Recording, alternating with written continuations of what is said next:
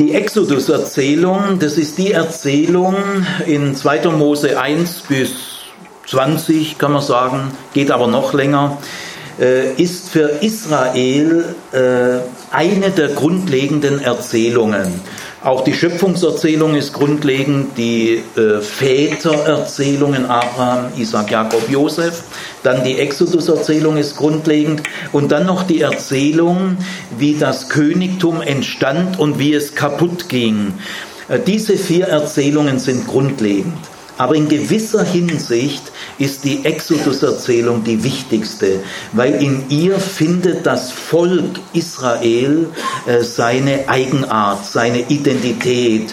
Die Schöpfungserzählung ist natürlich auch für, für alle Menschen grundlegend, die Väter, aber die Exodus-Erzählung mit der Berufung des Mose am Dornbusch, äh, durch diese Erzählung hat Israel immer wieder aufs Neue herausgefunden, wer sind wir eigentlich? Äh, was ist eigentlich äh, das Besondere am Volk Gottes? Das hat sich Israel immer wieder an dieser Erzählung klar gemacht immer wieder aufs Neue. An dieser Erzählung ist jahrhundertelang gearbeitet worden. Ihre endgültige Gestalt hat sie im babylonischen Exil gefunden oder kurze Zeit später. Also durch diese Erzählung lernte Israel, wer bin ich. Und jetzt ist es so, diese Erzählung hat eine eigenartige Wirkungskraft durch die Jahrhunderte. Äh, einer hat mal gesagt, es ist eine immergrüne Erzählung. Die grünt immer. Äh, die Afrikaner, die nach, äh, in das christliche Amerika verschleppt worden sind, die afrikanischen Sklaven, die die Überfahrt überhaupt überlebt haben, haben in dieser Erzählung Hoffnung und Trost gefunden. In dieser Exodus-Erzählung. Go down, Mose und so weiter. Joshua fought the Battle of Jericho. Ist alles Exodus-Thema. Aber auch die Südafrikaner gell, äh, haben in dieser Erzählung, aber auch viele feministische Strömungen, äh, viele andere, die sozialgeschichtliche Theologie ist besonders inspiriert worden durch die Exodus-Erzählung. Also was die im Laufe der Jahrhunderte schon Menschen gestärkt, inspiriert, zum Aufbruch motiviert hat, das weiß niemand, das weiß nur Gott. Also diese Erzählung hat eine eigentümliche Wirkungskraft. Äh, diese Wirkungskraft hängt auch mit folgendem Umstand zusammen und der ist jetzt für meinen Vortrag entscheidend.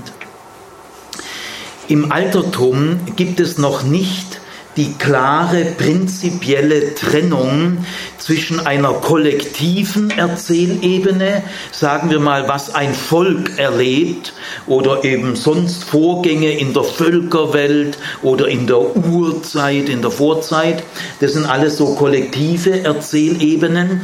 Und der ganz persönlichen Erzählebene. Dieser Unterschied gibt es im Altertum noch nicht so wie wir heute. Denn im 19. Jahrhundert wird das Individuum entdeckt. Äh, in der modernen Welt gibt es diesen modernen Individualismus. Äh, diesen Individualismus gibt es im Altertum noch nicht.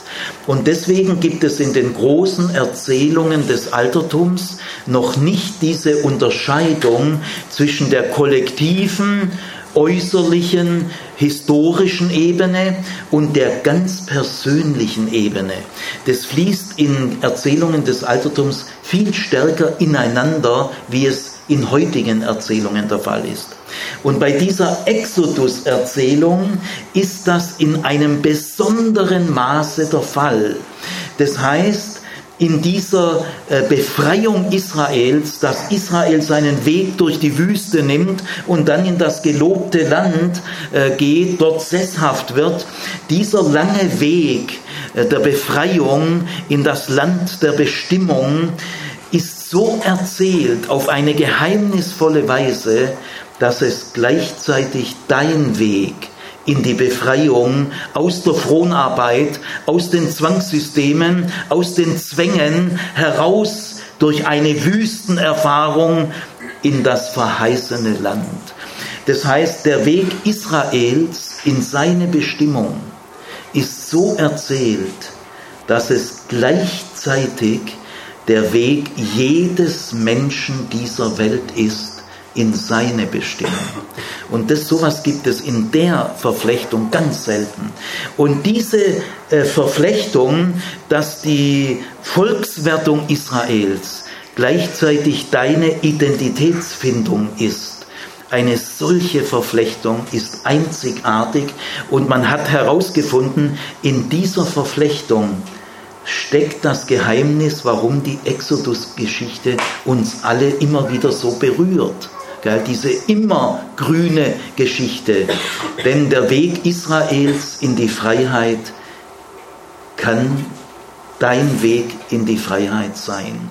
Das heißt, die Marksteine, die Stationen, äh, die Israel durchläuft auf der kollektiven Ebene, ist so erzählt, dass es gleichzeitig die grundlegenden Stationen für jeden Menschen sind, heraus aus den Zwängen in das Land deiner Bestimmung. Noch ein paar äh, Vorbemerkungen, bevor ich dann versuche, das aufzuzeigen, in der Hoffnung, dass es euch tief berührt. Man hat zum Beispiel herausgefunden, äh, wenn es irgendwie gelingt, durch Dinge, die man nicht in der Hand hat, einen Menschen so anzusprechen, dass er spürt, dass jetzt das Geheimnis seines Lebens berührt wird, muss ein Mensch sofort weinen. Also ihr braucht jetzt nachher nicht weinen, gell? aber falls einer irgendwann mal eine Träne kriegt, könnte es mit diesen Dingen zusammenhängen. Der Weg Israels, den ich also, äh, sagen wir an der PH, ich habe immer wieder ein Seminar, Exodus mh, oder auch Einführung ins Alte Testament, und da behandle ich die Exodus-Erzählung schon politisch, theologisch, auf der Volksebene, auf der kollektiven Ebene.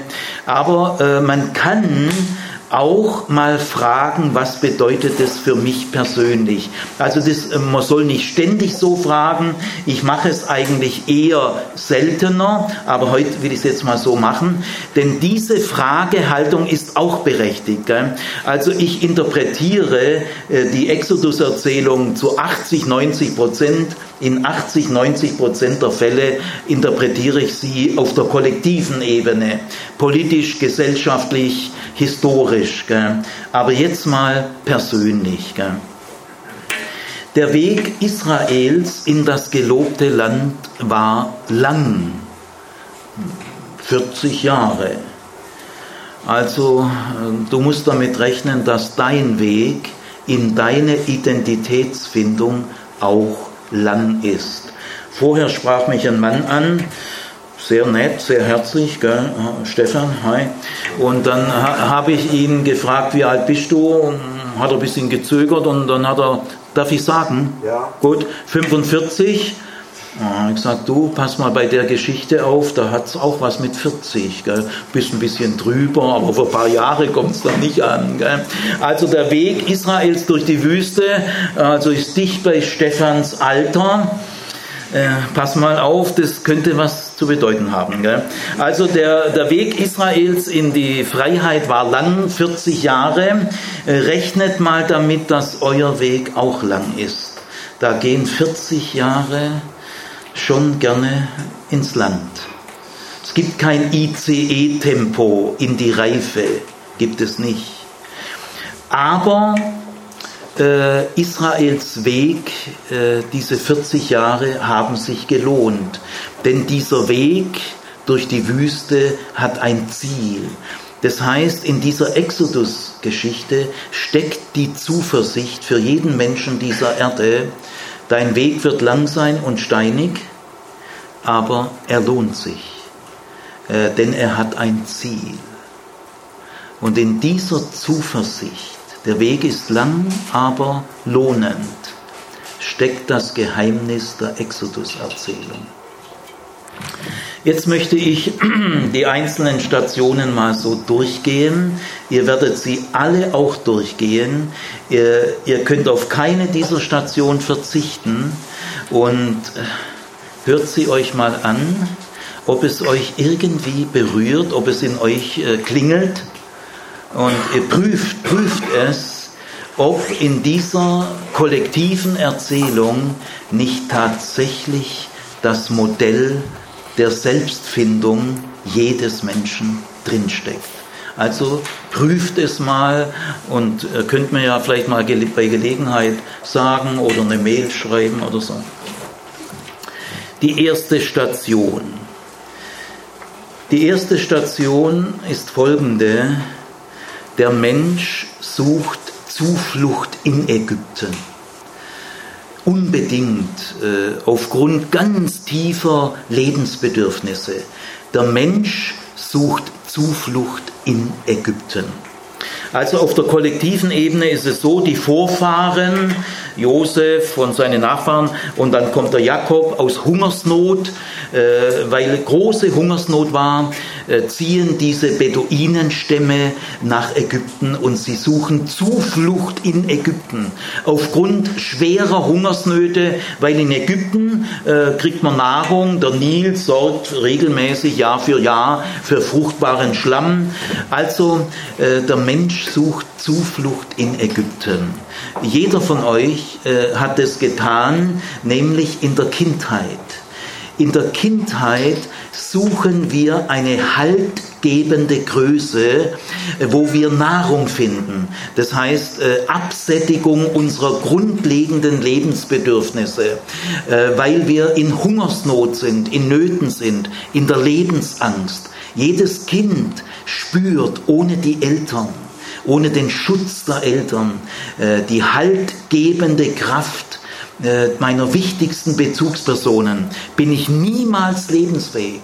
Die Alternative zur schutzgebenden Kraft der Eltern ist der Tod.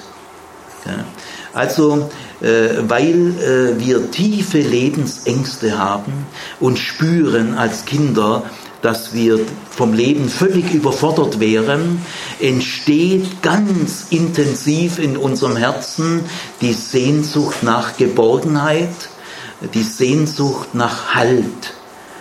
Und das ist jetzt zunächst mal Ägypten. Jeder Mensch sucht Zuflucht in Ägypten, denn die Alternative wäre der Tod. Jetzt kommt die zweite Lebensstation, die haltgebende Kraft, unser Zufluchtsort, wird irgendwie im Laufe der Zeit zu einer beherrschenden Macht, die unsere Selbstständigkeit verhindern kann. Also, das ist die zweite Station. Unser Zufluchtsort, die haltgebende Kraft, kann im Laufe der Jahre und wird zu einer beherrschenden Macht, die unsere Selbstständigkeit aufhält und auch verhindern kann. Das ist die zweite Station. Die ist so grundlegend, dass ich jetzt ein bisschen bei der stehen bleibe. Also Israels Situation in Ägypten ist existenziell gesehen auf der persönlichen Ebene von grundlegender Bedeutung für jeden Menschen. Denn es ist die Situation der Abhängigkeit. Wir sind zwar versorgt, gell, wir haben Nahrung gekriegt, äh, also es ist eine Versorgtheit, Jubilate, aber diese Versorgtheit ist kombiniert mit Abhängigkeit und Ohnmacht. Und aus dieser Situation der Abhängigkeit äh, muss, muss jeder Mensch raus, wenn er in seine ureigene Lebenslinie finden will. Denn jeder Mensch hat etwas Ureigenes. Er hat eine ureigene Bestimmung, ein eigenes Lebensziel, das hat kein anderer, nur du. Und wenn du dein Ureigenes finden willst, äh, kannst du nicht als Fronarbeiter leben. Äh, Israel wird zum Fronarbeiter in Ägypten. Was bedeutet das? Äh, wir arbeiten fremde Programme ab.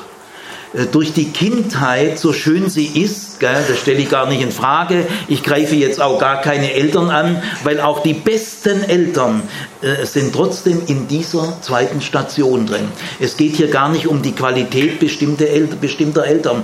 Man kann in gewisser Weise sogar sagen, manchmal sind die besten Eltern so ein schönes Nest, äh, dass man da gar nicht richtig raus will.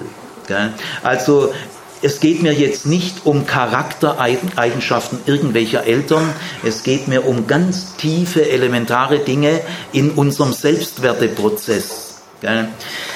Also wir sind in Ägypten und zwar äh, sind wir da Fronarbeiter. Wir müssen tun, was andere für richtig halten. Und äh, aus dieser Situation müssen wir irgendwie raus. Pharao steht in dieser Sicht, in dieser existenzialen Sicht für alle Kräfte, alle Mächte, die uns an der Selbstwertung, an der Selbstständigkeit auf dem Weg in unser Land der Bestimmung aufhalten. Für alle Kräfte und Mächte. Die Größe dieser Aufgabe, dass wir aus Ägypten unserem Zufluchtsort, unserem größten Halt, der unser Überleben ermöglicht hat, dass wir aus diesem Ort heraus müssen, äh, das ist eine tiefe, schwere Aufgabe. Und die schwere Aufgabe äh, besteht vor allem darin, dass wir in unserem frühkindlichen Gewissen gar keine andere Möglichkeit hatten, als diesen großen Instanzen, die uns Halt gaben, diesen Autoritäten, diesen Bezugspersonen, eine riesige Macht zu geben, eine götterähnliche Macht. Wir haben sie aus unserer Angst heraus, aus unseren Schuldgefühlen heraus, aber auch aus unserer Dankbarkeit heraus, haben wir sie vergrößert ins Überdimensionale, weil wir wussten, wir verdanken ja ihnen alles. Also damit haben wir diesen Instanzen, diesen Personen, äh, psychologisch könnte man auch sagen, diesem Über-Ich, eine ungeheure Größe gegeben. Und es, es geht auch gar nicht anders, weil nur so geben sie uns Halt in der Zeit der Überforderung, in der Zeit der Ohnmacht. Und das bedeutet eben, wir werden dann doch irgendwie zu Fronarbeitern die das tun, was andere sagen. Die Kindheit stempelt uns auch ab. Ihr habt alle einen Stempel, ich auch, genauso. Äh, die Kindheit prägt uns auch. Äh, sie stempelt uns ab. Wir übernehmen einfach die Wertsysteme derer, die unsere wichtigsten Bezugspersonen waren. Wir übernehmen es. Gell? Wir passen uns an. Also diese Fronarbeiter-Existenz, in der jeder Mensch drinsteckt, darunter kann man zum Beispiel Folgendes verstehen. Es können starre Regeln sein, die in diesem Familienclan, in dem wir halt waren, äh, tonangebend waren. So ein Regelsystem. Das können relativ gute Regeln sein. Ich will gar nicht sagen, dass sie schlecht sind, aber sie halten uns abhängig. Wir übernehmen diesen Tellerrand, als ob das der einzige Weg des Lebens ist. Und wo bleibt unser ureigenes? Es können aber auch Verhaltensmuster sein, die uns andressiert wurden oder die wir einfach im Laufe der Monate im Alltag so übernommen haben. Gell? Es können auch Ängste sein, es können Schuldgefühle sein, es können auch Komplexe sein, es können auch Selbsteinschätzungen sein, dass wir einfach in eine, ein bestimmtes Selbstbild hineingeraten sein. Und es können Zwänge sein, Regeln, Zwänge, äh, Ängste, Schuldgefühle, Selbsteinschätzungen. Äh, dieses Regelsystem, äh, das arbeiten wir ab, das gängelt uns. Wir sind Fremdgesteuerte, Ferngesteuerte. Wir leben noch nicht, wir werden gelebt. Wir getrauen uns noch nicht, eigene Schritte für die wir ganz alleine verantwortlich sind, die wir auf unsere Kappe nehmen müssen. Äh, diese Fronarbeitermentalität unter Pharao äh, kann sich so auswirken, dass diese Menschen, die in diesen Fremdprogrammen sich eingerichtet haben, das äh, kann sehr, ja, kann jahrzehntelang das ganz ganze Leben gehen, dass man erst sehr spät aufwacht. Ich habe mal einen Film gesehen, super Film, weiß nicht, ob einer von Ihnen, einer von euch ihn gesehen hat, Kleine Fluchten. Wer hat ihn gesehen? Müsst ihr angucken gucken an. Kleine Fluchten, ich sage euch mal, um was es geht. Ein Knecht auf einem bayerischen großen Bauernhof wird 65 und äh, tritt seinen Ruhestand an. 65. Also der Star in diesem Film ist ein bayerischer Knecht im Alter von 65. Das Ding hat übrigens authentische Hintergründe. Jetzt kauft sich dieser Knecht allein, er ist nicht verheiratet, ein, ein einsamer Knecht in Bayern, im Allgäu, äh, kauft sich zum ersten Mal im Leben ein Motorrad. Kleines Motorrad, ganz kleines, so Hotscherle, nicht viel mehr wie ein Mofa. Und zum ersten, er hat ein Zimmer im Bauernhof, das ist sein Leben. Gell? Und jetzt fährt er mit diesem kleinen Motorrad ja, in ein ganz neues Gelände. Und jetzt fängt er an, kleine Fluchten aus Ägypten. Und er traut sich immer mehr zu. Mit 66, 67 habe ich auch noch Hoffnung für mich. Äh, also der unternimmt dann, äh, fährt er, äh, fährt er mit einer Gondel irgendwo hoch, dann, er hat ja einiges zurücklegen können, ein paar Groschen, fährt er mit einem Motorsegler über Allgäu, guckt sich die Sache mal von oben an. Ja, so geht's los mit dem Exodus. Gell? Also das muss nicht immer in der, in der Pubertät sein oder so, das kann in ganz verschiedenen Lebensphasen sein.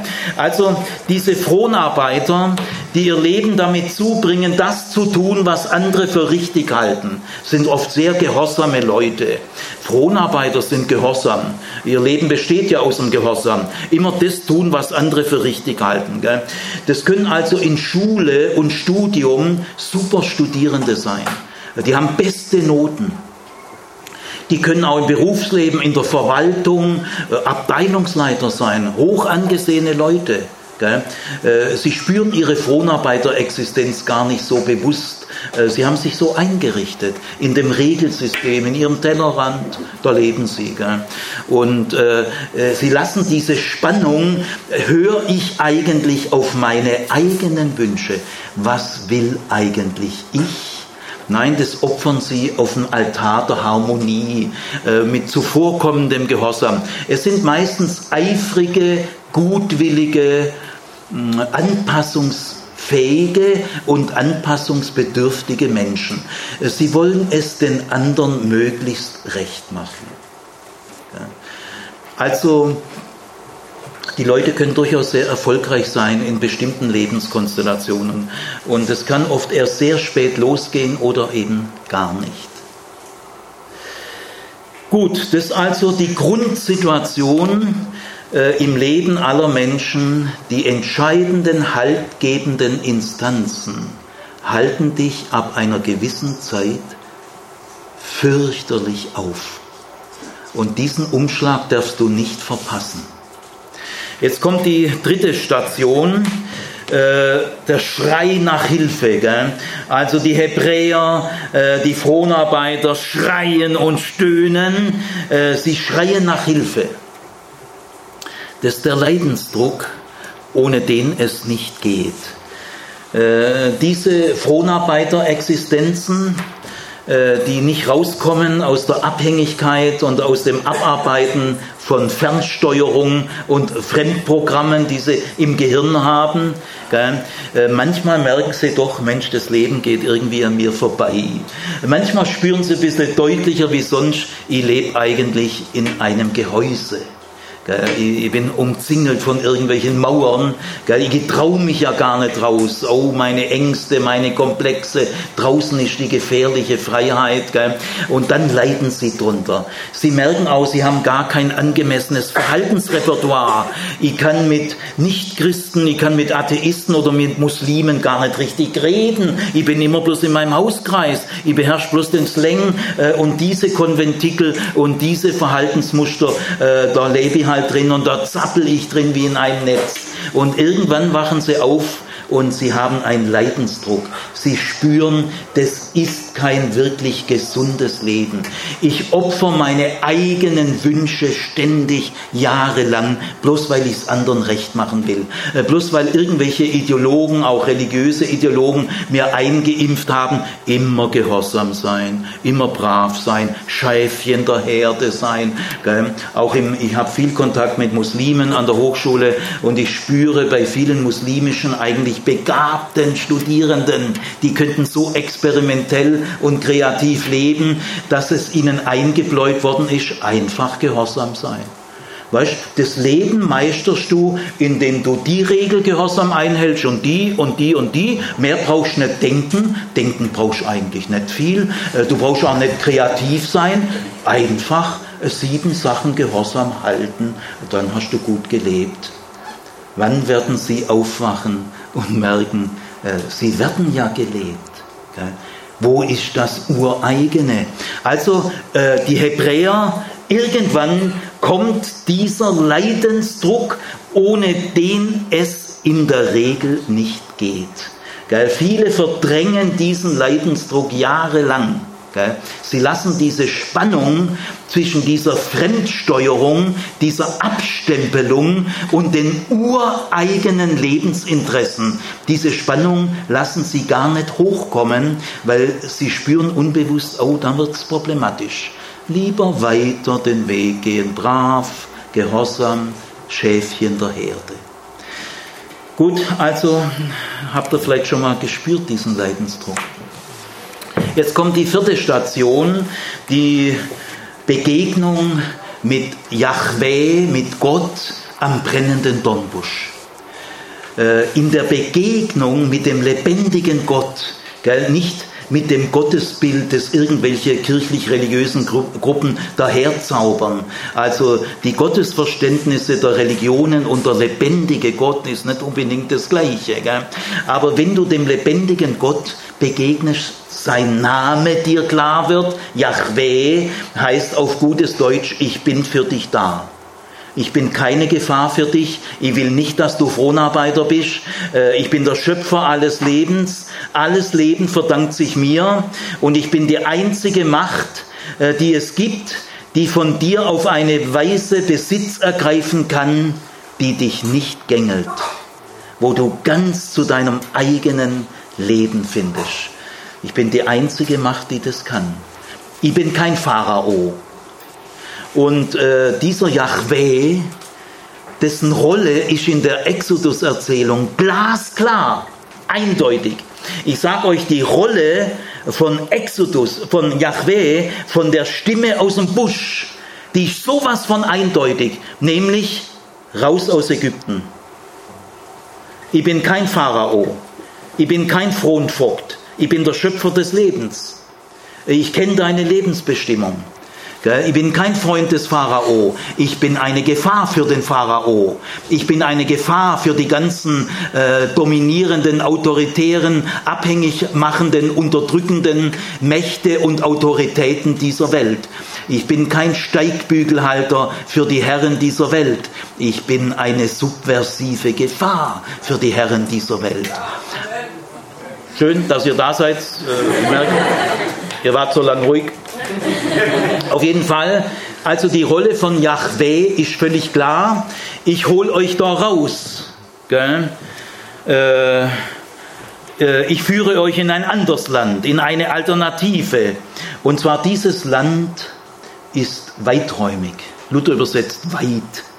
Also es ist nicht eng. Äh, Gott führt nicht in die Enge, nicht in die Kleinkariertheit. Gell? Raus aus der Enge raus aus Ägypten, äh, bleibt nicht euer Leben lang Fronarbeiter, die das glauben, denken und tun, was andere euch sagen. Davon kannst du nicht bis zum Tod leben. Musst du irgendwann mal dein eigenes Leben entdecken. Also mit Yahweh kriegst du den Mut und die Zuversicht, äh, Gott ist auf der Seite der Befreiung. Und er gibt dir eine Zusage. Ich werde mit dir sein. Ich werde dich begleiten, ich werde dich inspirieren, motivieren auf dem Weg in die Sesshaftwerdung, in einem eigenen Land, wo du Grund und Boden unter die Füße kriegst. Das ist also äh, die Begegnung mit dem lebendigen Gott in der Dynamik der Exodus-Erzählung. Seine Rolle ist glasklar. Er ist der Befreier. Äh, jetzt kommt die fünfte Station. Also durch die Begegnung mit dem lebendigen, äh, durch die Begegnung mit dem pulsierenden, gesunden, echten Leben, das seine Quelle in Gott hat, äh, wird dir klar, äh, so geht's nicht weiter. Also ich, bin am Leben vorbei. Das Leben zieht an mir vorbei. In all den Programmen und Regeln und Verhaltensmustern und Schuldgefühlen und Ängsten und Zwängen, in dem ich da rumzappel. Also was macht ein Mensch, in dem das aufbricht? Er beginnt Verhandlungen mit Pharao. Jetzt kommt die Phase der Verhandlung. Gell? Mose verhandelt, äh, wir wollen mal in die Wüste, wir wollen mal ein bisschen Urlaub von dem Zwangssystem, sozusagen mal ein paar erste Lockerungsübungen, gell? ein bisschen Lockerungen. Ja, äh, mehr kriegen wir am Anfang nicht hin, also ein paar erste Lockerungsübungen. Und an wen wenden wir uns? Ja, an die Autoritäten, die uns bisher beherrscht haben. Gell? Was anderes kennen wir ja nicht. Gell? Wir, wir versuchen eine offizielle Genehmigung auf dem Amtsweg. Gell? Dürfte ich mal bitte aus dem System ein bisschen aussteigen? Gell? Äh, wie mal mein Geschichtsprofessor gesagt hat, wenn deutsche Revolutionäre einen Bahnsteig stürmen, lösen sie vorher eine Bahnsteigkarte. Muss alles ordentlich sein, gell? offizielle Genehmigung. Aber ich sag dir, solange du den Pharao und seine Truppe fragst, da, da darfst nicht viel erwarten. Also die reagieren, wie reagiert der Pharao? Ja, er gibt mal ein bisschen nach. Aber sobald der Veränderungsdruck, die Veränderungsimpulse nachlassen, wird alles wieder rückgängig gemacht. Gell? Das ist ein Eiertanz. Gell? Solange du diejenigen fragst, die dich beherrscht haben passiert nicht viel, gell? weil die reagieren sehr negativ. Gell? Die sagen, was ist denn mit der auf einmal los? Gell? Äh, wird das so aufmüpfig? Gell? Äh, genügt dir der Gedankenvorrat in unserem Hauskreis etwa nicht mehr? Ha, hör mal, da, da reagieren die äh, nicht verständnisvoll. Gell? Ein rigides Über-Ich und ein freiheitsdurstiges Ich, da gibt es keine Verhandlungslösung. Habt ihr vielleicht schon mal gemerkt. Gell? Jetzt kommt der nächste Punkt, das ist jetzt der sechste Punkt. Gell? Christopher, stimmt's? Ja. ja. Sechster Punkt. Jetzt kommen die Plagen, die Plagen, die Plagen. Ich sage euch, das sind fünf Kapitel. Das ist ja irrsinnig lang. Aber ich sage euch, das ist so tief, das ist so eine Weisheit drin, so eine gesunde Realität. Jetzt, äh, jetzt wirst du deiner Umgebung zur Plage. Gell? Also du, du wirst eine echte Plage. Gell? Du glaubst es nicht mehr so einfach, die, diese abgelutschten Formeln kommen dir gar nicht mehr so über die Lippen. Gell? Gestern sagt mir ein Schulseelsorger unter vier Augen, äh, weißt Siegfried, ich halte hier nicht mehr aus diese oh, christlichen Oberflächlichkeiten, diese Floskeln, gell, dieser Dünnschiss, ja, endlich hast du mal ein paar, du ich gier danach. Ich habe eine Mail bekommen, ein Worthaus, und Martin hat sie mir weitergeleitet. In dieser Mail steht drin, endlich, endlich, endlich. Frische Luft. Ja. Äh, dreimal endlich. Ja, ich kann ungefähr ahnen, in welcher Fronarbeiterexistenz der Typ bisher äh, versucht hat zu überleben. Gell? Also Jetzt kommen die Plagen. Und diese Plagen spitzen die Sache zu. Ich sag euch, die Sache eskaliert. Es gibt keinen harmonischen, organischen nein, Weg. Nein, nein, das, die Sache spitzt sich zu. Die Sache wird tödlich.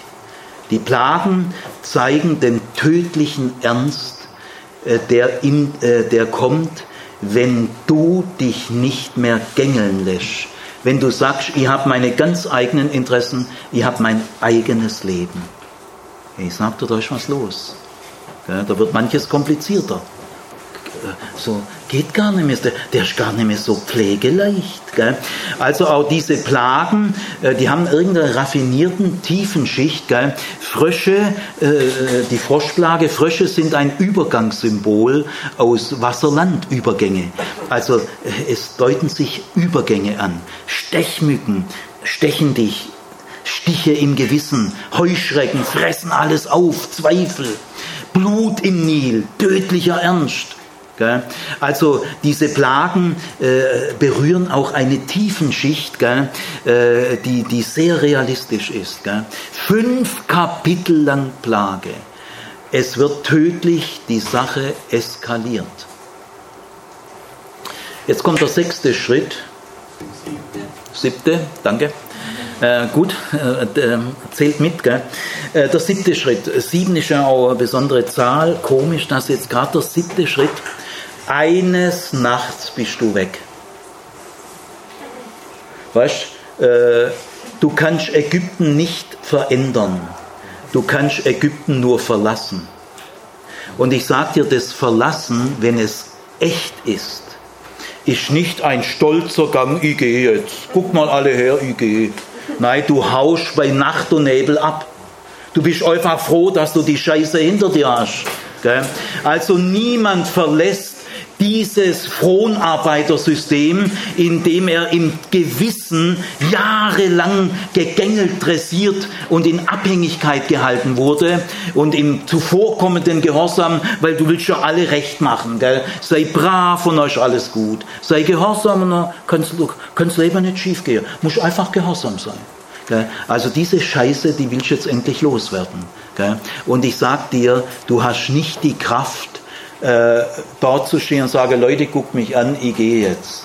Nein, du packst die Gunst der Stunde und auf einmal bist du nicht mehr da. Empty chairs and empty tables. Leere Plätze. Wo ist er denn hin? Also es ist im Grunde eine Flucht. Äh, du weißt eigentlich noch gar nicht, wo es hingeht. Du, du weißt gar nicht genau, wo du hin willst. Da sagen gleich die Bewohner Ägyptens, äh, wo will er denn hin? Was will er denn, der Kerle? Äh, der ist ein bisschen, gell? Es ist doch bloß Wüste. Wir sind doch hier in Ägypten. Jetzt verlässt der Ägypten das warme Nest. Hier ist doch alles okay, alles geregelt. Gell? Alles hierarchisch im Butter, brauchst eigentlich nur deine äh, Regeln. Äh, jetzt geht er in die Wüste. Gell? Also absolutes Kopfschütteln äh, bei der ägyptischen Bevölkerung. Was will er denn? Ja, und du musst zugeben, äh, ich weiß ja eigentlich selber auch nicht genau. Ich habe es auch nicht genau gewusst. Niemand weiß es. Ich weiß nur eines, hier will ich nicht bleiben. So wie bisher kann es nicht weitergehen, das weiß ich. Mehr weiß niemand in der Situation. Kafka erzählt mal eine Parabel, der Aufbruch. Und der geht so, also ich weiß die Parabel nicht auswendig, aber ich sage mal das, was ich auswendig weiß. Schon kurze Parabel, gell? schon ein bisschen länger wie das, was ich erzähle. Eines Tages, eines Tages, ja, das kannst du nicht planen. Eines Tages ist soweit. Eines Tages hörte ich die Trompete blasen. Mein Diener hat nichts vernommen. Der Diener steht für die beharrenden Kräfte. Ich gehe in den Stall und sattle mein Pferd. Der Diener kommt mir hinterher und sagt, äh, wieso brichst du auf? Ich sagte zu ihm, ich habe die Trompete blasen hören. Sagt der Diener, ich nicht. Wohin willst du denn gehen? Sagt der Diener. Die Frage kommt immer. Da sagt der, das weiß ich auch nicht. Ich weiß nur, weg von hier. Ja, und du nimmst ja gar kein Proviant mit auf deiner Reise. Gell, die ja auch nicht. Die Flucht kam so schnell, du konntest gar nicht richtig vorbereiten. Gell? Es blieb gar keine Zeit zur Reisevorbereitung, die hast du nicht. Gell? Also, du hast ja gar keinen Proviant äh, bei dir. Dann, dann sage ich, die, die Fabel ist im Ich-Stil erzählt, ich hörte die Trompete blasen, da sagte ich meinem Diener, auf dieser Reise kann man keinen Proviant mitnehmen. Man muss unterwegs aufnehmen. Und jetzt kommt der Schlusssatz. Denn es ist ja zum Glück eine ungeheure Reise. Es ist ja zum Glück eine ungeheure Reise. Wow, passt diese Farbe, Kafka ist ein Jude, der hat sicher die Exodus und die Flucht, der Aufbruch, gell? steht nichts dabei, aber das ist genau diese Dynamik. Also, du fliehst äh, nachts in Nacht und Nebel, weil du eines weißt, so geht's nicht weiter. So mach ich nicht mehr weiter. Gell? Ich weiß nicht genau wohin und die, die Umgebung schüttelt der Kopf, ist mir aber egal, ich gehe hier weg. Ja, das ist der Schritt 7. Jetzt, also ein besonderer Schritt. Äh, das ist der Aufbruch. Jetzt kommt aber ziemlich schnell die Verfolgung. Jetzt kommen die ägyptischen Streitwagen. Ich sag dir, kaum hast du einen Schritt in neues Gelände gemacht, Gell, dann kommen die Strafängste. Wart nur, du wirst vom Glaube abfallen und du verlierst ja jede Orientierung. Und ich sag dir mal, das will Gott nicht, was du machst. Gell, die wissen ja immer genau, was Gott will und so. Gell. Also jetzt, jetzt gehst du aus diesem Ägypten raus. Jetzt kommen aber die ägyptischen Streitwagen. Ich sag dir, die bleiben dir nicht erspart. Gell, und die drohen dich einzuholen und dich umzubringen. Gell. Also, das ist die innere Polizei die verfolgt dich. Gell? Wenn du 15, 20, 25, 30 Jahre in diesem engstirnigen Fronarbeiter-Regelsystem abgerichtet warst, Angst hattest, mal ein bisschen frei äh, zu, ja, da kannst du nicht einfach, da kannst du nicht einfach weggehen. Gell? Die innere Polizei pfeift dich zurück. Und dann kriegst du Strafängste, Gerichtsängste, die drohen dich. Gell? Die ägyptischen Streitwagen stehen für ein ganzes Arsenal an Verfolgungsängsten, Untergangsängsten, oh, Orientierungslosigkeit. Jetzt kommt der neunte Schritt. Gell? Jeder macht das durch in der Tiefe auf dem Weg zu einem ureigenen Leben. Äh, die Selbstfindung tut in vielfacher Weise sehr weh. Sie ist nicht einfach und man kann nichts geradlinig planen. Es gibt so Kindergartenseminare für fromme Typen. Wie erkenne ich die Führungen Gottes? Ah, jetzt habe ich es gelernt, gell? Rezept, drei Regeln, so erkenne ich die Führung Gottes. Ja. So bleibst du kindisch. So bleibst du infantil. Brauchst, bist ein bisschen overprotected, gell? brauchst deine Pseudogeländer. Gell? Brauchst einfach deine Gängelung. Äh, viele Eltern oder Prediger oder sonst was, doch, ich will schon deine Selbstständigkeit. Ja, die, der, doch, ich bin ja, ja, aber was ist das für eine Selbstständigkeit? Am Gängelband. Ich möchte schon, dass du selbstständig wirst, aber in dem Bereich, den ich für richtig halte. Da darfst du selbstständig werden. Aber weh, du gehst drüber hinaus. Gell? Kein Tellerrand wird zu dir sagen, komm, überschreite mich. Dein Tellerrand wird dir niemals zu dir sagen, komm, überschreite mich. Das musst du schon selber machen. Gegen den Widerstand von deinem Tellerrand. Gell? Also, jetzt kommen die Streitwägen und du kriegst, du, es geht nicht mehr vorwärts, jetzt kommt ein Wasserhindernis, jetzt kommt das Wunder am Schilfmeer. Gell? Und das wirst du erleben, sage ich dir. Es geht nicht gescheit vorwärts und es geht nicht gescheit zurück. Gell? Du bist jetzt in einem schweren Dilemma weil du bist immer noch im Machtbereich der Pharaonen und seiner Streitwagen. Du bist immer noch im Einflussbereich äh, dieser, dieses äh, Fronarbeitersystems. Gell? Und jetzt stehst du am Wasser. Und wisst ihr, Wasser ist der Grundstoff des Lebens. Wasser verschlingt und Wasser gebiert. Jetzt bist du an einem Geburtskanal. Jetzt musst du einen Kanal durchs Wasser gehen. Das ist der Geburtskanal. Jetzt geht es um ein eigenes neues Leben. Und ich sage dir, du musst auf Gnade und Verdeih sagen, ich gehe durch. Komme ich um, dann komme ich um. Ich weiß nicht, was auf der anderen Seite ist, das weiß niemand.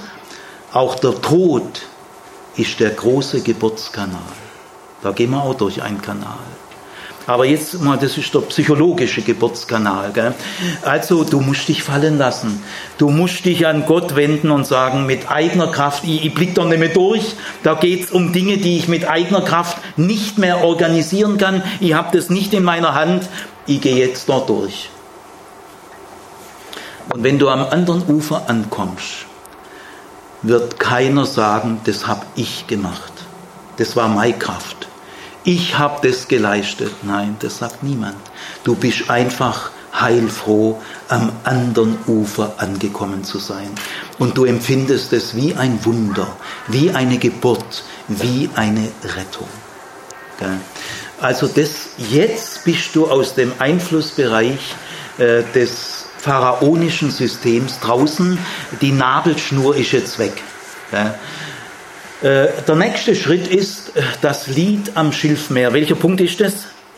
Zehn, zehn, ja genau, zehn ist der zehnte Punkt, ihr habt recht. Der zehnte Punkt ist das Jubellied am Schilfmeer. Übrigens von einer Frau. Weil wenn du durch diesen Geburtskanal durch bist, durch das Wasser links und rechts, verachtest du anschließend nicht mehr das Weibliche. Schon ganz eigenartiger Vorgang. Die Männer, die durch diesen Geburtskanal geschritten sind, wissen das Weibliche ganz anders zu würdigen wie vorher. Und deswegen ist es kein Zufall, dass eine Frau das Jubellied am Schilfmeer singt. Mirjam äh, tanzt und trommelt. Äh, wir müssen uns Luft machen im Halleluja, in Tanz, Gesang und Rhythmus. Wir sind durch. Äh, wir sind durch den Geburtskanal zum eigenen Leben. Gut, das sind die ersten zehn Schritte, die macht jeder Mensch durch. Je tiefer ihr äh, dressiert seid, je tiefer eure Abhängigkeit war, je tiefer eure Ohnmacht, äh, je tiefer eure Prägung, desto eskalierender sind die Konflikte bei der Plage. Da kann es wirklich zur Sache gehen. Da meinst du ein paar Mal, du musst sterben. Also, wenn du am anderen Ufer angekommen bist, äh, und dein Schilfmeer, Schilfmeerlied gesungen hast, gell? aber ich sing's immer wieder, gell? es ist irgendwie leichter, ohne die doofen Vorurteile zu leben. Gell? Ich habe immer noch viele Vorurteile, aber ich habe so den Eindruck, ein gerüttelt Maß an Vorurteile habe ich los. Auch so christliches Geschwätz, so oberflächlich, gell? so paar Schubladen äh, habe ich hinter mir. Und da spreche ich regelmäßig Jubel-Dankgebete. Wie schön, dass ich aus diesem Gefängnis draußen bin. Da kriegt mich auch keiner mehr rein. Und du, äh, du riechst es zehn Kilometer gegen den Wind, wenn so ägyptische religiöse Fronarbeiter äh, dich anpinkeln wollen. Ich sage euch, da bin ich völlig resistent. Gut, aber auf jeden Fall, äh, du meinst jetzt, jetzt habe ich es geschafft. Gell, ich bin am Ziel angekommen. Das meint irgendwie jeder. Gell? Die Miriam, die da ihr Trommel, trommelt und ihr Schilfmeerlied singt, äh, die hat das Gefühl, sie hat es geschafft. Irgendwie stimmt es ja auch. Aber ich sage euch, jetzt geht's erst los. Du stehst nicht am Ende, du bist am Anfang. Du bist am Anfang eines eigenen, selbstständigen Lebens und Denkens. Du, du hast nur die Ablösung erlebt. Aber jetzt erst kann es losgehen. Also jetzt kommen noch fünf Schritte nach diesen zehn Schritten der Abnabelung. Äh, die dauern aber jetzt 40 Jahre. Nämlich der erste Schritt ist, was liegt vor dir? Ich sag dir, wer immer auch du bist, vor dir liegt jetzt eigentlich bloß die Wüste. Was heißt die Wüste? Die Wüste heißt erstens mal keine Orientierung. Du hast jetzt lange Zeit keine so flotte, glatte, gell, sieben Bibelsprüche, damit meisterst du das Leben. Gell. Wenn äh, Frauen von Zeugen Jehovas zu mir kommen, da spüre ich richtig diese Fronarbeiterversorgtheit, sieben Regeln und äh, sieben Bibelsprüche und dann ist alles klar. Gell. Gut, also die hast du jetzt nicht mehr. Gell, auch diese alten, eingefuchsten Bibelsprüche, mit denen du alle Probleme geklärt hast, die hängen dir zum Hals raus. Und du merkst auch, dass diese alte Deutung gar nicht so, so stimmt. Gell. Das Problem, wisst ihr, sind nicht die heiligen Schriften. Das Problem sind die Menschen, die diese Schriften lesen. Die sind das Problem. Diese oberflächliche Bibelauslegung, das zieht einem ja die Socken aus. Gell? Also die hast du jetzt nicht mehr. Die Geländer fehlen dir. Du stehst vor einer Wüste ohne Wege. Hast du schon mal erlebt, aber anders wirst du nicht reif. Gell? Du bleibst ein Fronarbeiter. Also du hast vor dir die Wüste. Äh, jetzt äh, die alten Antworten. Niemand sagt dir jetzt mehr, was du tun sollst. Ich sag dir, das ist hart. Das hart. Das ist das Reifungselend. Und da sind die Leute gar nicht scharf drauf. Es gibt eine Wertescheu. Die Leute sind scheu, das zu werden, was sie könnten. Denn das geht nur durch die Wüste. Es sagt dir jetzt überhaupt niemand mehr, was du machen sollst. Auch nicht die Bibel so einfach, weil die Bibel hat 1200 Seiten. Wir sagen immer wieder schön, ich glaube alles, was in der Bibel steht. Ich glaube das, was in der Bibel steht. Dann sage ich, naja, die Bibel hat 1200 Seiten, jetzt was glaubst du eigentlich? Gut, also so einfach ist das nicht, gell, dass du dich von der Bibel einfach fernsteuern lassen könntest. Das kannst du auch nicht mehr. Gell, du musst die Bibel schon innerlich verstehen und sagen, was ist mir, nicht meinem Hauskreisleiter, was ist mir an der Bibel echt die entscheidende Hilfe? Das musst du selber herausfinden. Also du stehst vor einer Wüste. Die Wüste hat keine Wege. Die Wüste hat auch keine Ablenkung. Da gibt es keine Zerstreuungskultur. Kannst nicht morgens Radio anschalten und abends Fernseher aus und, oder kannst auch nicht Internet. Also das sage ich jetzt mal so. Gell? Also die Wüste hat kein Amüsement. Gell? Amerikanische Soziologen sagen, wir amüsieren uns zu Tode. Wir vergeigen unser Leben durch Amüsement, Spaßgesellschaft, Hauptsache Spaß, Hauptsache möglichst viel Lust, möglichst viel Spaß. Ich sagte, geht in der Wüste nicht. Es gibt in der Wüste keine Spaßkultur. Es gibt keine Ablenkung, keine Zerstreuung. Und was gibt es in der Wüste? Mangel, Mangel. Du wirst bescheiden. Du erlebst die Härte der Realität. Realitätsprinzip. Ich sage euch, die Wüste ist hart. Die kann grausam sein. Und das Leben ist hart. Und das Leben ist grausam. Aber anders wirst du nicht reif. Gell? Ein, ein, Therapeut hat zu mir gesagt, die jüngeren Leute von heute, so ein bisschen aus der Mittelschichtskultur in Mitteleuropa, die haben alle ein beleidigtes Verhältnis zur Wirklichkeit. Äh, sagt mein Freund Paul, der ist 72 und der weiß es.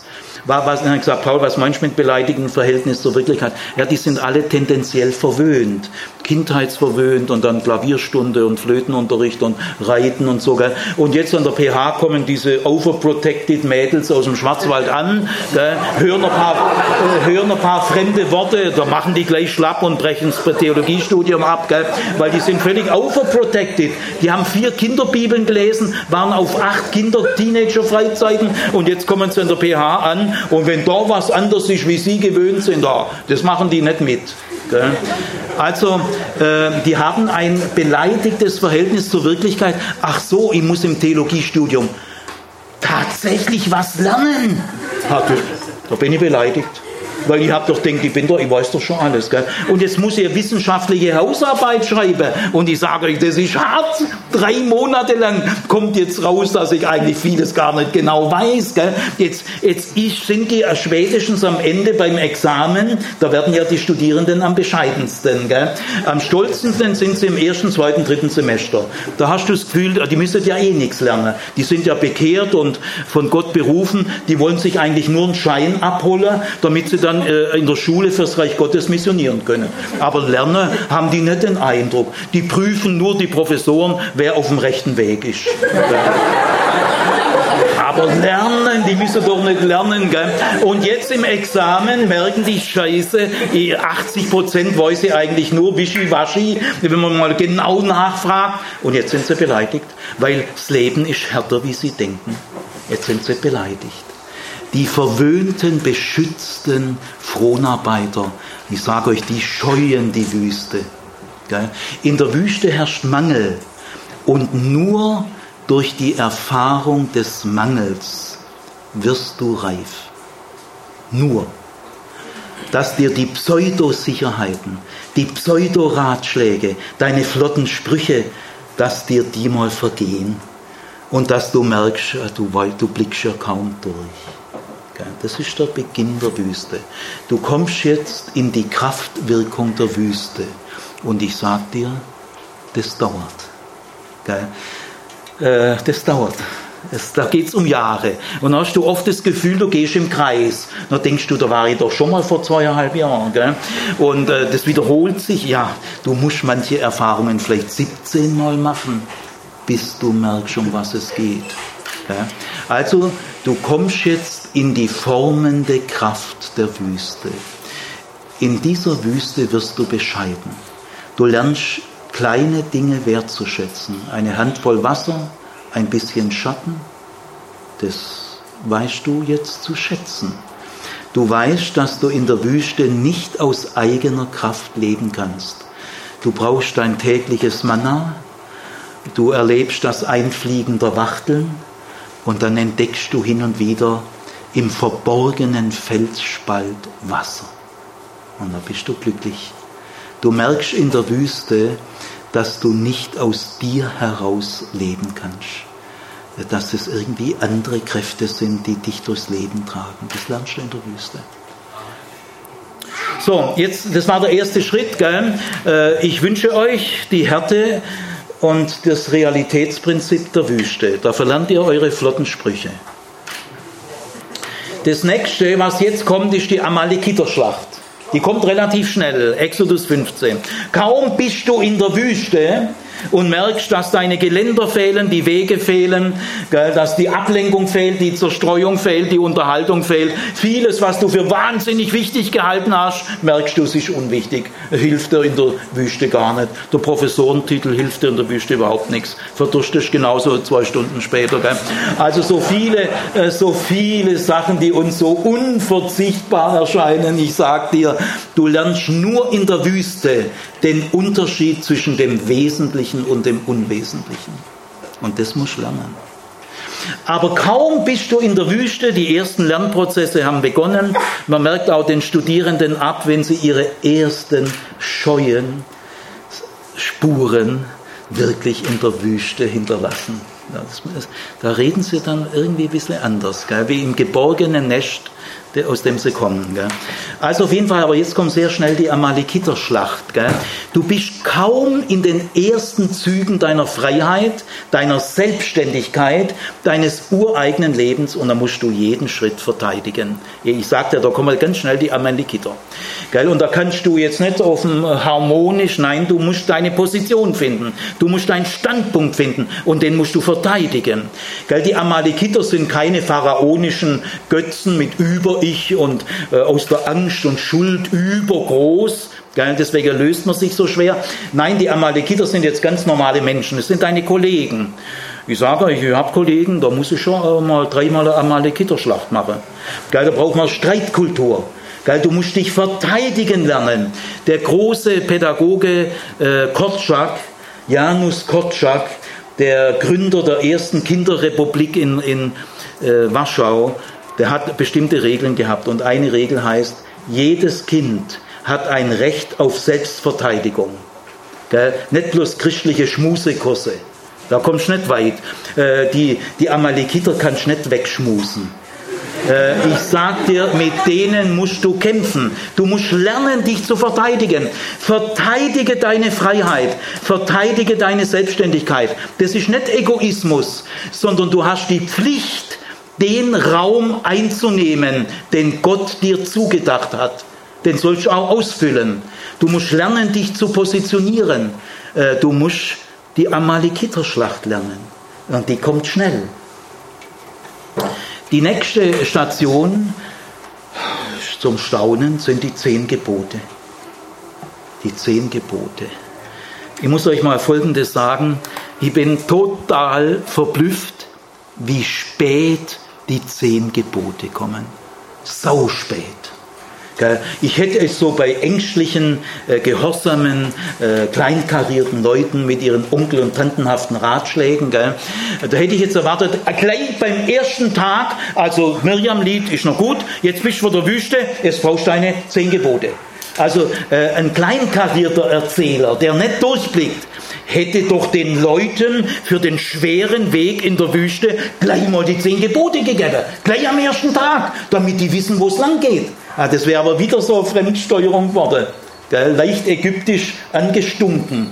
Nein, du musst erst mal jahrelang durch die Wüste gehen. Du musst die Amalekiterschlacht streiten lernen.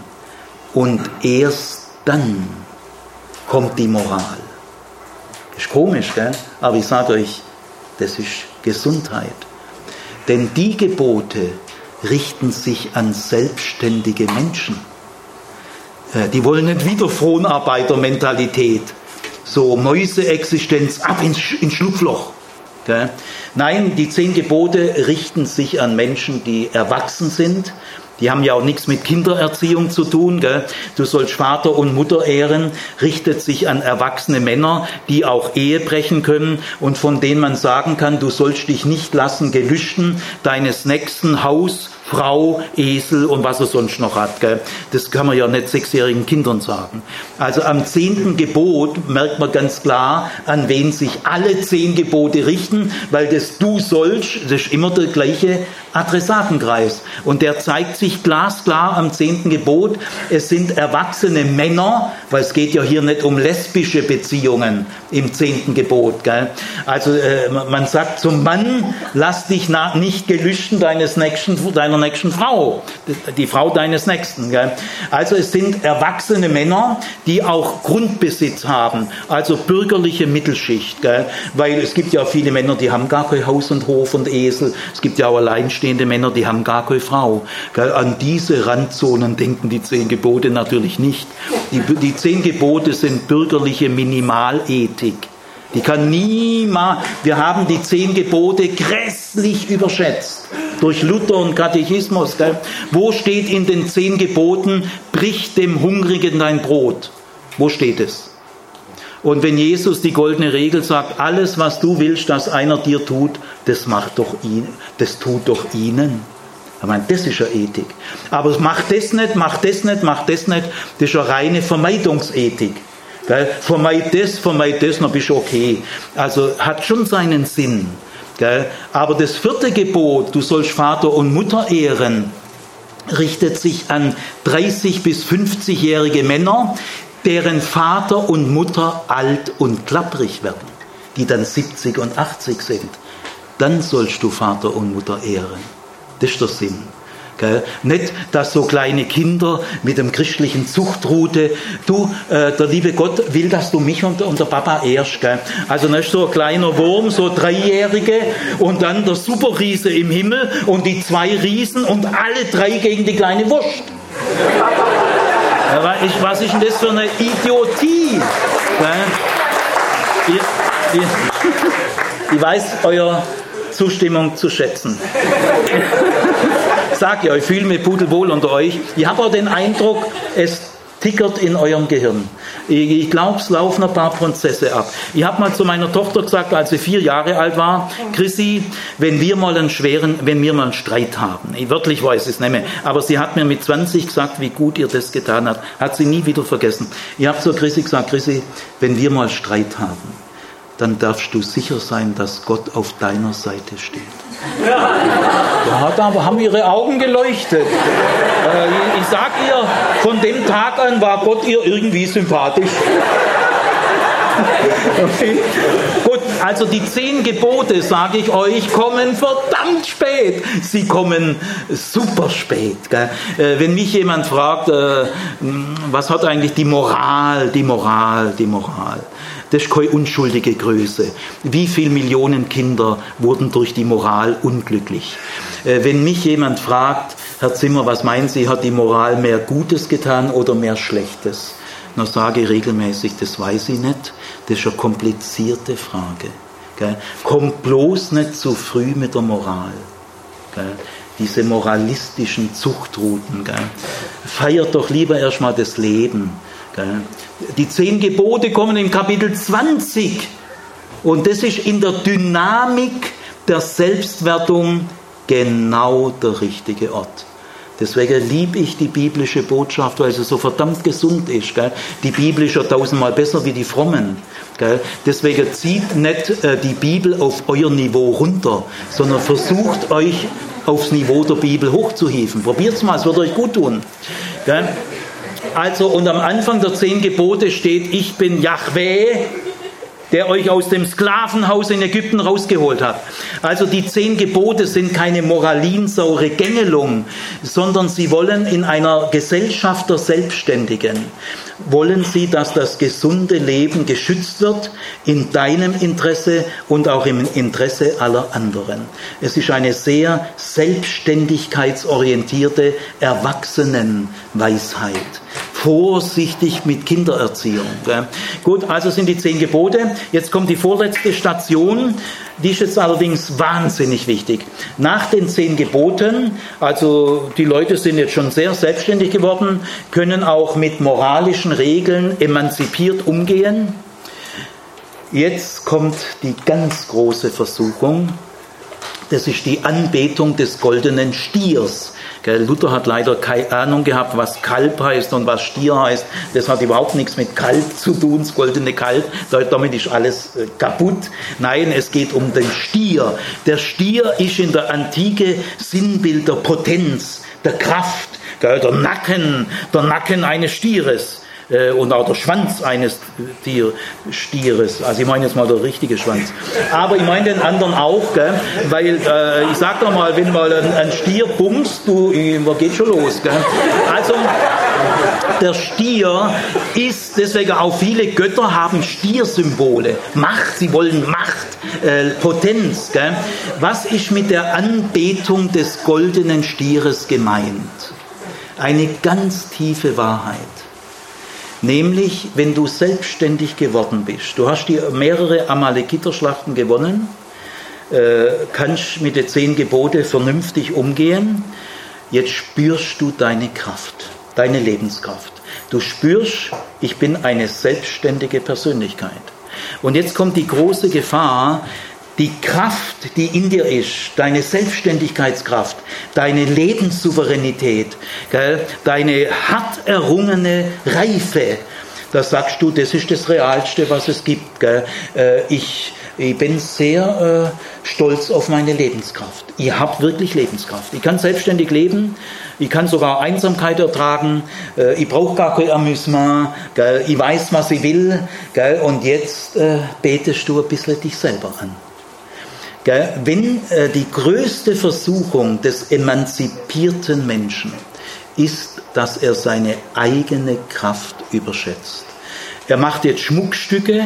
Schmuckstücke sind Dinge, die deinen eigenen Wert erhöhen und die man auch gut zur Schau stellen kann. Guck mich an, ich bin eine reife Persönlichkeit. Ich bin eine Führungskraft. Ich bin im Vorstand der Deutschen Bank. Das habe ich 20 Jahre erarbeitet. Da habe ich mit zielstrebig 20 Jahre. Und dann, äh, ich habe nichts geschenkt gekriegt, das habe ich mir alles so, so verdient. Ich bin Konrektor. Erste Staatsexamen, zweite jetzt bin ich Konrektor. Also äh, ein bisschen zelebriert man sich da doch selber. Die große Versuchung ist, wenn du erwachsen bist, emanzipiert bist und die Eierschalen der Fremdsteuerung abgeworfen hast, Dein Über-Ich ist jetzt unter Kontrolle deines Ich, dass du deine Kraft für das Realste hältst, was es gibt. Und solche Menschen fragen dann manchmal, äh, Gott, braucht man denn überhaupt? Äh, ist das nicht eher so irreal? Real ist meine, meine Lebenskraft, das ist real. Äh, hält Gott mich nicht eher auf? Beschränkt er nicht meine Möglichkeiten? Jetzt wird meine Lebenskraft real und Gott wird ein bisschen irreal.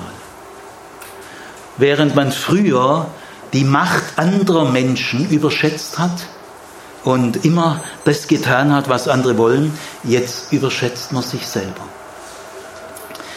Das ist die große Versuchung. Daraus entsteht der gesamte Atheismus. Ich bin real und Gott ist vermutlich ziemlich irreal. Und er hält mich in meiner Kraft eher auf. Um diese Problematik geht es hier. Deswegen äh, zur Reife im biblischen Sinn äh, findet der Mensch, der keine Menschenfurcht mehr hat vor Autoritäten oder Instanzen, der sich nicht mehr gängeln lässt, der, der nicht mehr im Zustand der Menschenfurcht ist, und der andere Menschen nicht mehr überschätzt, aber auch sich selber nicht. Dann kommt die letzte Station, du stehst vor dem gelobten Land. Du bist schon am Jordan und siehst, ah, da drüben geht's los. Ich bin dicht vor meiner Lebensbestimmung. Ich meine jetzt nicht der Himmel, sondern Lebensbestimmung, dass du eine erwachsene Persönlichkeit wirst, die ihren Platz, den Gott dir zugedacht hat, auch einnimmst und den auch verteidigst. Und überzogene Ansprüche an dich auch zurückweist. Also darum geht es jetzt. Und jetzt bist du dicht vor der Sesshaftwerdung. Jetzt brauchst du nur noch mit 40 oder 45, Stefan, jetzt brauchst du nur noch sesshaft werden. Erlebe das. Gell? Und jetzt kommt eine letzte große Gefahr. Also schon werden die Späher ausgeschickt. Alles ist zum Greifen nahe, du bist dicht davor. Und jetzt kriegst du auf einmal den Eindruck, du bist nicht gut genug. Als ich äh, die Chance hatte, Professor zu werden, habe ich so, solche Selbstzweifel gekriegt, äh, wie fast noch nie im Leben. Gell? Ich habe schon manche Emanzipationsschübe schon durchlebt. Gell? Aber da habe ich gedacht, Mensch, Sigi, packst du das? Gell? Kannst du das wirklich ausfüllen? Jetzt kommt kurz vor deiner Sesshaftwerdung in deiner Lebensberufung. Gell? Kann ich Mutter sein? Wie viele Fehler werde ich machen? Äh, kurz vor deiner Lebensbestimmung überfällt dich nochmal die Wertescheu und du hast das Gefühl, du bist nicht gut genug.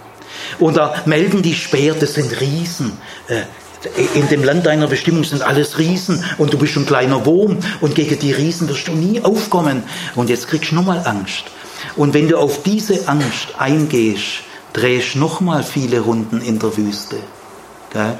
Sondern an der Stelle musst du dir sagen, Gott wird mich tüchtig machen.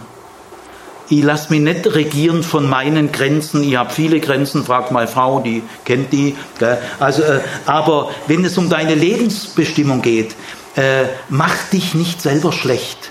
Werte dich nicht ab. Du hast viele Grenzen. Aber denk daran, dass Gott dich tüchtig machen wird. Äh, lass dich nicht regieren durch den Gedanken, bin ich gut genug. Nein, Gott wird mit dir sein. Er wird dir zur gegebenen Zeit dich tüchtig machen. Denk nicht nur an deine Schwächen, denke an Gottes Möglichkeiten. So, das waren die 15 Stufen vom Weg Israels in das Land seiner Bestimmung und jeder Mensch geht diesen Weg. Auf dem Weg in deine Lebensbestimmung ist nichts geradlinig planbar, gar nichts. Es ist voller Gefahren, voller Irrwege, voller nochmal viermal die Runden drehen. Gell? Du kannst überhaupt nichts geradlinig planen. Aber gerade so ist es der Weg in deine Reife. Und du wirst irgendwann erkennen, gerade so ist das Leben das größte Geschenk, das es gibt.